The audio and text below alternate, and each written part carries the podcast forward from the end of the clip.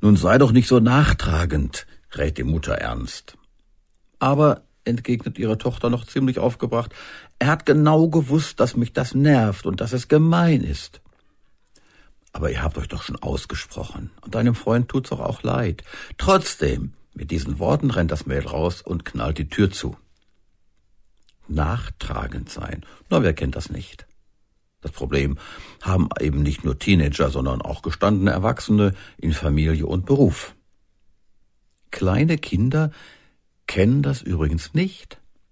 Die begegnen uns schon bald wieder so, als wäre nichts gewesen. Einmal drüber schlafen und wieder gut sein. Sie laufen uns wieder in unsere Arme, sie lachen uns an, als wäre nichts gewesen. Toll, aber wir Großen tragen oft nach. In dem Wort steckt ein treffendes Bild. Der Nachtragende selbst leidet unter der Last, die er nachträgt, weil kein Friede einkehrt, weil der Ärger in ihm frisst und weil alte Lasten neu aufgehoben werden, oftmals sogar bereits vergebene Dinge.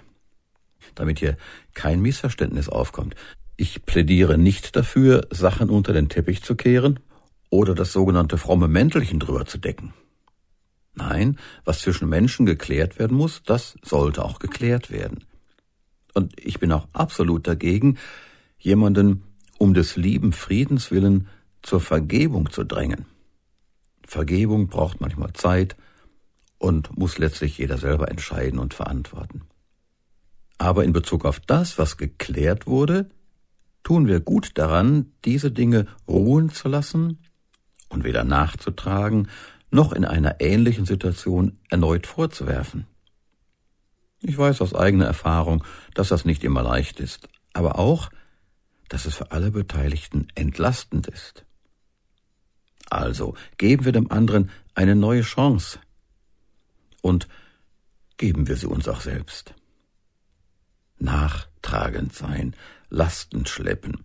Da fällt mir ein Rat des Apostels Paulus ein, einer trage des anderen Last, dadurch werdet ihr das Gesetz Christi erfüllen. Zu finden ist es im Galaterbrief Kapitel 6, Vers 2.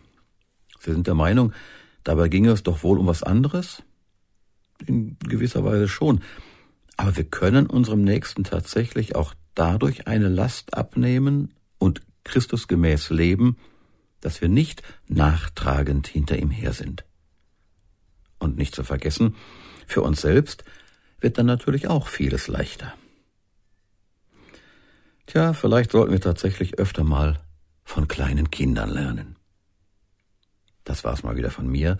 Bleiben Sie gesegnet und tiefsinnig. Ihr Harald Petersen. Sie hörten eine Folge aus der Reihe Tiefsinnig. Produziert für das Com-In-Netzwerk von und mit Harald Petersen, bei dem auch die Textrechte liegen. Die Podcast-Reihe steht unter der Creative Commons Lizenz BY NC SA. Das bedeutet, eine nicht kommerzielle Weitergabe und Nutzung ist unter gleichen Bedingungen mit Namensnennung möglich. Com in Netzwerk e.V. Neustadt 12 07330 Probstzeller. Telefon 036 731 22 222 2. E-Mail. Info at com-in.de und im Internet www.com-in.de